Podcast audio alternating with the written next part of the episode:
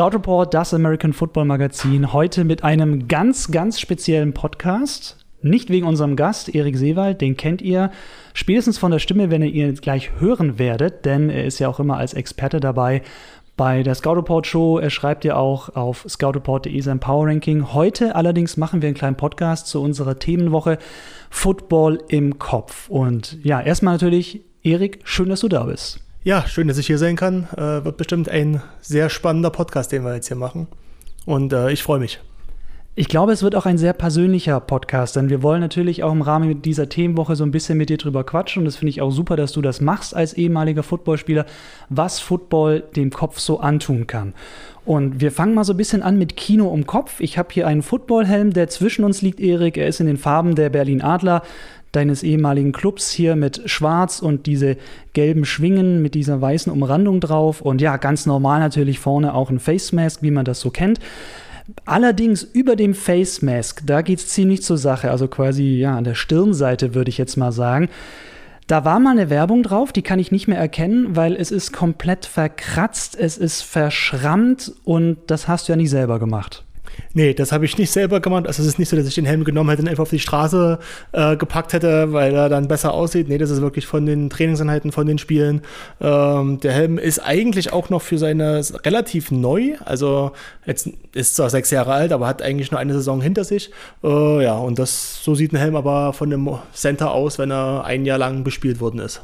Der sieht ziemlich krass aus. Wir werden auch zusätzlich zum Podcast einen kleinen Artikel dazu bringen, wo eben auch die Fotos drauf sind dann in dem oder drin sind in dem Artikel. Dann könnt ihr quasi gucken, wie das aussieht, weil ich hätte ehrlich gesagt nicht gedacht, dass es nur eine Saison ist. Das muss man auch mal sagen. Sieht relativ krass aus.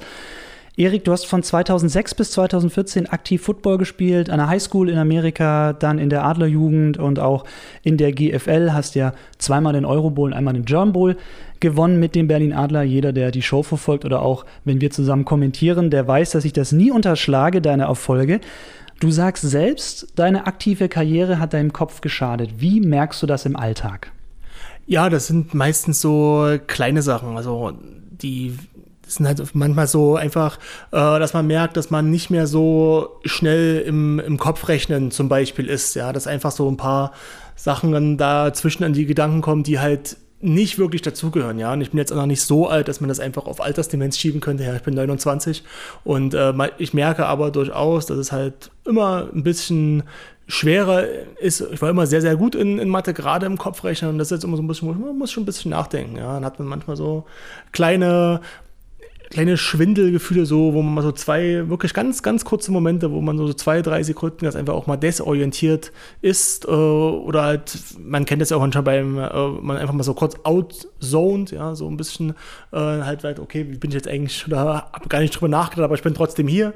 Ja, ähm, so eine Geschichten sind das vor allen Dingen. Jetzt nicht so, dass ich irgendwie Gleichgewichtsstörungen hätte oder dass es, äh, ich starke Kopfschmerzen hätte etc., sondern das ist eher nicht so. Es ist halt wirklich mehr so diese kognitiven Fähigkeiten, wo man doch merkt, dass man vielleicht nicht mehr bei 100 Prozent ist, sondern vielleicht noch bei 98, 99. Wie oft kommt das vor, wenn du sagst, du hast so einen Aussetzer zum Beispiel? Ist das jede Woche? Ist das einmal im halben Jahr? Ich meine, du zählst wahrscheinlich nicht mit, aber gefühlsmäßig wird es dir ja schon auffallen, wenn es passiert. Ja, gefühlsmäßig ist es so vielleicht ein, ein, zweimal die Woche oder halt mal so denkst, okay, ja, okay, ja, ist jetzt hier ein bisschen äh, hat es mal wieder so einen Moment, man gewöhnt sich auch dran. Ja, man, man, man, hat, man ist dann nicht mehr so überrascht davon. Man weiß, okay, ja, das ist mir jetzt schon mal passiert. Ist halt nicht mehr so, man sagt, okay, wo bin ich jetzt hier, sondern es ist wirklich so, man sagt, okay, war mal wieder einer. Ist jetzt auch nicht wirklich schlimm, aber man merkt, dass es da ist.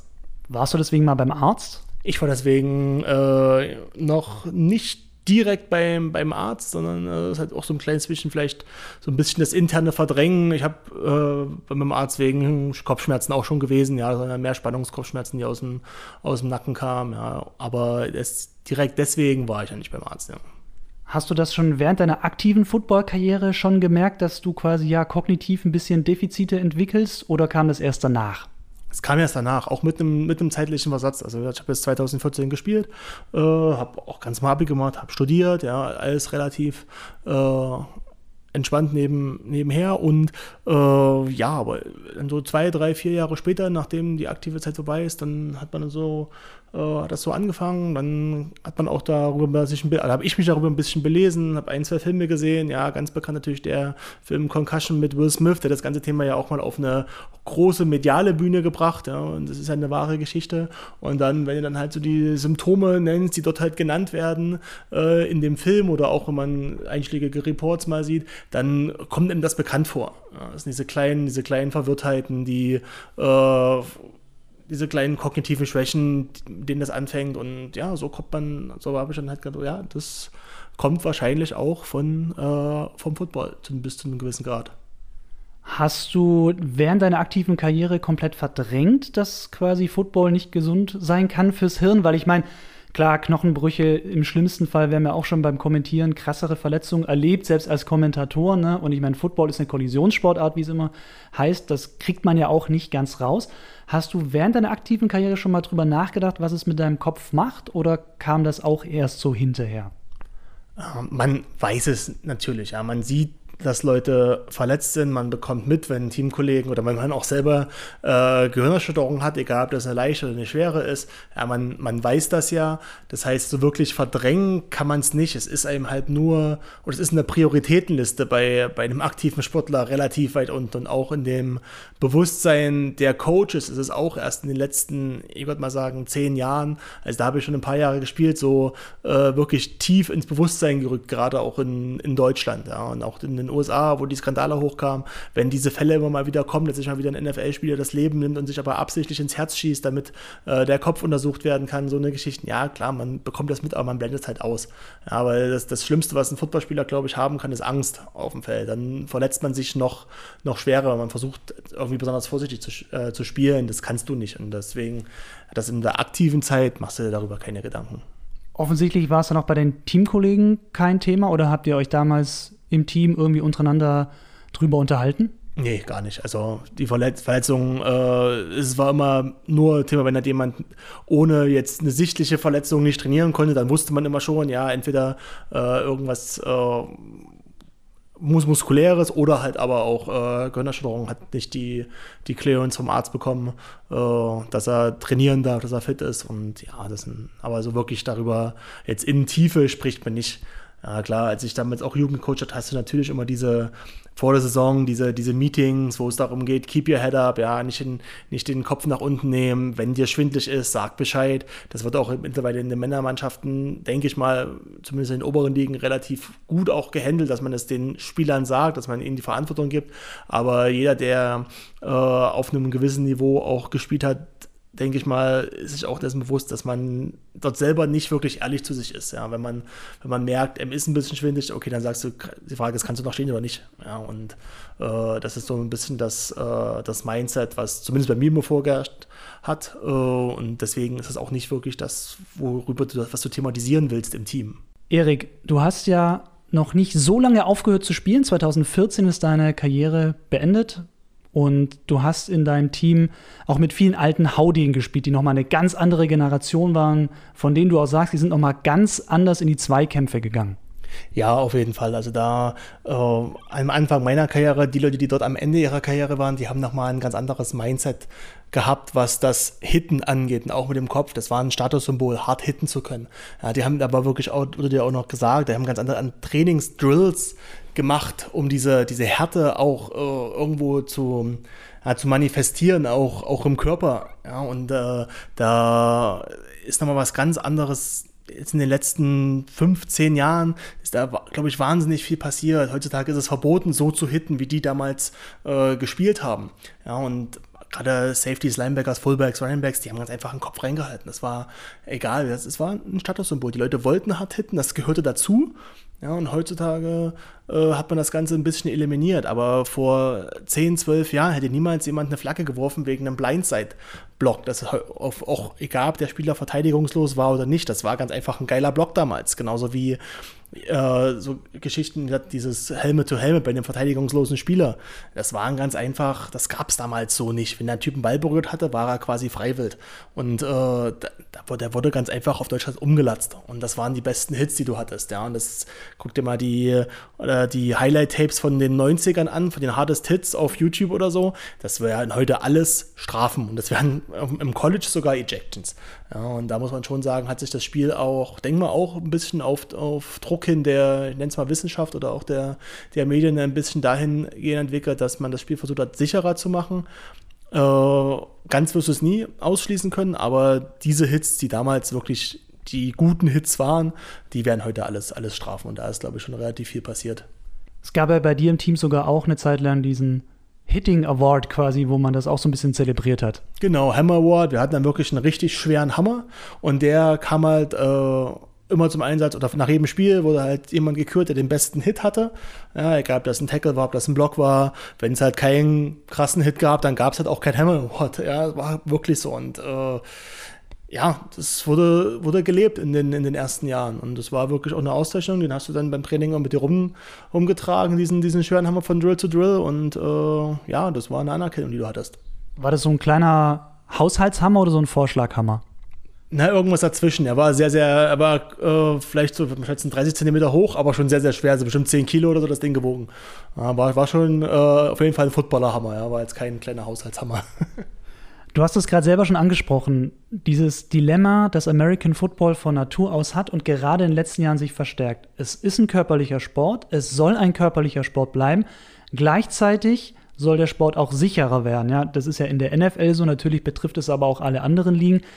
Wie kann man das lösen? Weil ich meine, wenn man die Hits komplett rausnimmt, dann können wir auch gleich Flag Football spielen dann können wir Flag Football spielen oder äh, du kannst die Helme auch nicht, nicht weglassen. Du musst, denk mal, dafür sorgen, dass die Helme, äh, auch wenn das vielleicht dann irgendwann mal komisch aussieht, aber ich denke mal, da ist schon viel passiert bei den Helmen. Früher waren die einfach nur mit Schaumstoff gefüllte Plastikhüllen, heute hat man da Luftpolster drin und wirklich, dass die sich quasi wie an den Kopf ein bisschen ansaugen, dass die Dinger festsitzen, dass da schon mal nichts passiert und da wird, glaube ich, auch noch ein bisschen was technisch passieren.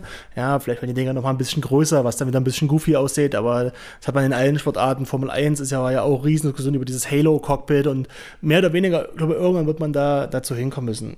Ja, du kannst mit den Regeln nur so viel machen, ohne das Spiel zu zerstören. Ja, wenn du sagst, okay, alles, was, äh, was, den, was der Kopf berührt bei dem Tackle, äh, ist, ein, ist ein Foul, dann haben wir keine Tackles mehr, dann traut sich keiner mehr zu tackeln. Und das ist auch, kann auch nicht die Lösung äh, für Football sein. Ich bin kein, bin jetzt nicht der Commissioner oder irgendwie der, der, der Regelboss, aber da sitzen, denke ich mal, Leute, die versuchen, das äh, so zu machen, dass es halt dann das Spiel nicht kaputt macht. Man nimmt schon per Definition oder per Regel auch schon einige wirklich gefährliche Spielzüge aus dem, äh, aus dem Playbook quasi raus über Regeln. Das sind zum einen äh, Kickoff und Kickoff-Return, da wo wirklich die Spieler mit, den, mit voller Geschwindigkeit aufeinander zulaufen, wirklich quasi im Sprint. Die hat man jetzt dadurch eliminiert, dass man die Kickoffs nach vorne verschoben hat. Um, um halt den, den Touchback äh, auch fünf Yards nach vorne genommen hat, dass einfach der, wenn man diese also hat man versucht, das Ganze zu eliminieren. Äh, aber ganz, ganz wirst du es halt äh, nicht schaffen. Das, Wed die, die Wedge, das Wedge-Building beim Kickoff-Return wird da auch äh, verboten, dass jetzt keine zwei, drei Spieler mehr wirklich ganz eng nebeneinander zum Blocken laufen dürfen. Und wirklich, hat man wirklich im Kickoff-Team hat man immer einen Wedge-Breaker, dessen einziger Job war, mit vollem, äh, vollem Einschlag in diese, in diese Wedge, in diese Mauer zu laufen. Ja, ohne irgendwie einen Tackle machen zu wollen. Das war ganz einfach ein Wedge-Breaker. Und das hat man auch verboten. Also es ist, ich denke mal, es ist ein Work in Progress. Da wird noch viel passieren von den Regeln. Man kann nur hoffen, dass man, dass versucht wird, äh, das Ganze so zu machen, dass es das Spiel nicht kaputt macht, aber auch die Spieler schützt. Ja, muss man auch ganz klar sagen. Weißt du von ehemaligen Mitspielern, die auch Probleme haben, gerade auch kognitiv nach ihrer aktiven Karriere? Äh, nicht bewusst. Ja, also äh, ist, glaube ich, auch ein Thema, was auch in den Veteranenkreisen wenig thematisiert wird, weil äh, die das vielleicht gar nicht, gar nicht so, so wissen oder auch gar nicht vielleicht nicht, nicht auf den Football in Anführungsstrichen schieben würden, äh, dass sie da jetzt Probleme haben, sondern dann irgendwas anderes dafür äh, verantwortlich machen, wo man es vielleicht auch nicht so ganz wahrhaben will, ist auch so ein bisschen der, so ein, so ein Faktor, weil es ist ja trotzdem ein geiler Sport, das war ein Riesenteil des Lebens und wenn du dann, wenn du dann mit sowas offen um, umgehst, ja, ich rede da also auch das erste Mal wirklich öffentlich drüber, aber wenn du halt mit sowas offen umgehst, dann musst du dir halt auch mal die Frage gefallen lassen, ja, warum hast du es dann gemacht? Ist doch, äh, sieht doch jeder. Ja? Warum gehst du denn dieses Risiko ein äh, für, de, für, deinen Körper und deine Gesundheit? Aber das ist halt, äh, dafür ist der Sport zu geil. Ja, und äh, mal, da, aber das wird halt relativ wenig thematisiert. wir haben mal ein bisschen durchgerechnet vorm Podcast und haben so ein bisschen analysiert und wollten mal durchgucken, eigentlich, wie viele Spiele du eigentlich gemacht hast. 150 Schätzung, also wir können es nicht ganz genau sagen, aber 150 werden es ungefähr gewesen sein. Und wie gesagt, wir haben ja auch deinen Helm, der wirklich sehr, sehr zerstört aussieht nach nur einer Saison. Du sagst aber auch, es sind ja nicht nur die Spiele, die bei dir eine Rolle spielen, sondern auch das Training. Das musst du mal erklären.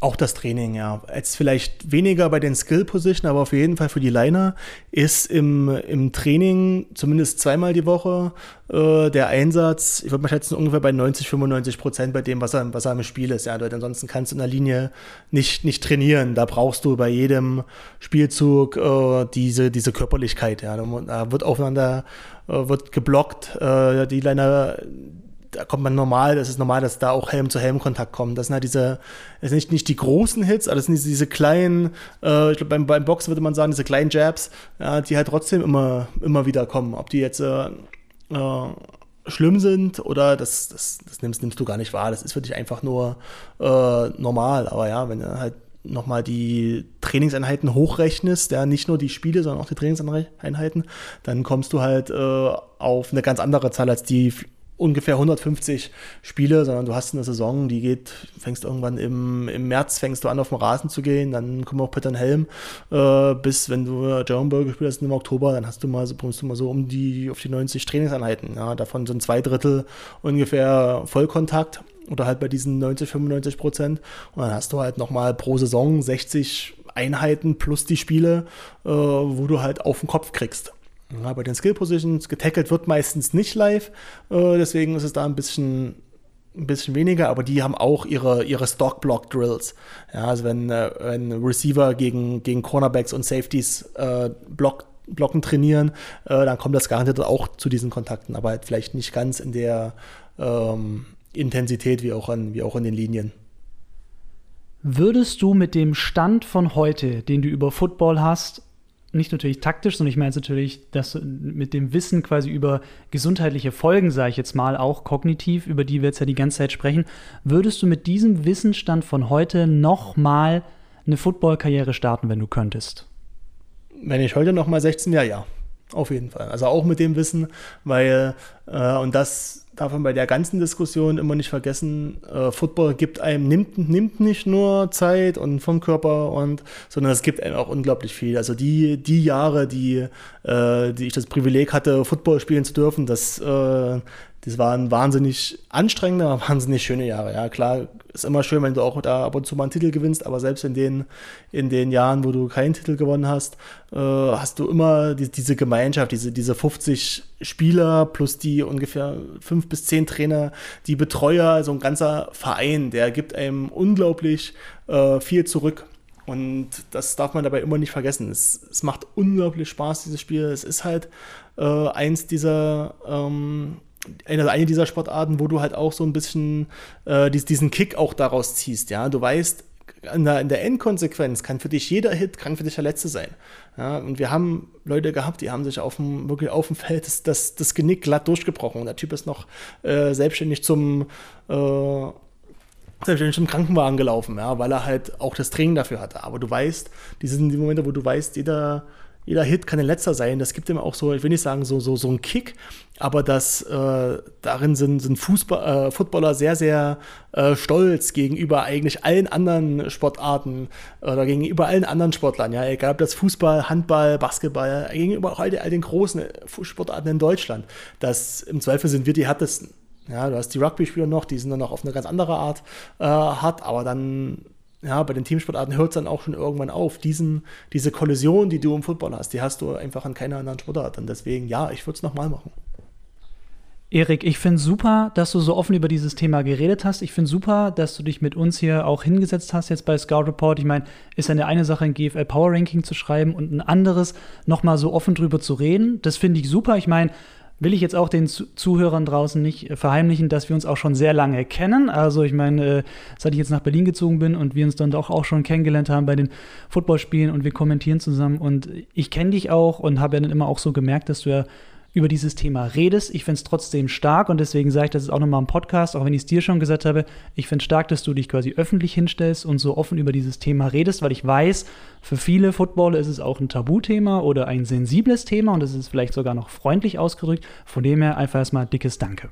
Ja, sehr gerne. Ich, oder was ich damit eigentlich, ich will hier den, den Sport überhaupt nicht schlecht machen. Die Leute, die mich kennen, wissen, dass ich für Football als Spieler äh, gebrannt habe innerlich, als, als Trainer. Ich mache auch unglaublich gerne die, äh, diese medienjournalistischen Tätigkeiten, die ich jetzt mache. Super gerne, war lange im Verein aktiv. Ich möchte auch überhaupt kein, kein Nestbeschnutzer sein. Ich möchte nur den Leuten, die äh, vielleicht auch darüber nachdenken, Football zu spielen, wo die Kinder vielleicht anfangen, einfach mal so ein, ein abgerundetes Bild geben, weil das erzählen, klar, die Coaches, die sagen, du, unterschreibst Sachen, du machst dir vielleicht oder legst dir vielleicht noch eine Unfallversicherung zu, aber das Thema thematisiert so wahrscheinlich keiner so offen, weil sie genau wissen, dass die Eltern Angst kriegen äh, davor ihr, für ihre Kinder. Es ist alles wahrscheinlich nicht so hundertprozentig schlimm, wenn es, wenn es nicht auf die wenn du es nicht über 30 Jahre machst und äh, etc. Ja, die, die Masse macht das auch. Aber ich möchte ganz einfach einen kompletten den Leuten noch, noch mal einen Winkel geben, wie was Football auch macht. Und genau das wollen wir auch mit unserer Themenwoche auf scoutreport.de machen. Football im Kopf. Das war der Auftakt mit dem Podcast Chris Höpp mein Name und Erik Seewald haben wir interviewt. Ihr kennt ihn von scoutreport.de als GFL und NFL-Experten. Er ist ja auch in der Scout Report Show mit am Start. Von dem her vielen, vielen Dank. Vielen, vielen Dank an euch da draußen auch fürs Zuhören. Schaut auf scoutreport.de. Der Podcast mit Erik war quasi der Auftakt jetzt für die Themenwoche Football im Kopf und es werden noch zahlreiche weitere Artikel zu dem Thema folgen. Wenn ihr Feedback habt zum Podcast, vielleicht auch Erik persönlich erreichen wollt, er hat eine Facebook-Seite, Erik Seewald. Ansonsten wisst ihr auch über scoutreport.de sind all unsere Social Media Kanäle verlinkt. Da könnt ihr uns Feedback geben. Das war's. Vielen Dank fürs Zuhören. Wir sehen und hören uns auf scoutreport.de. Bis dahin, lasst euch nicht tackeln.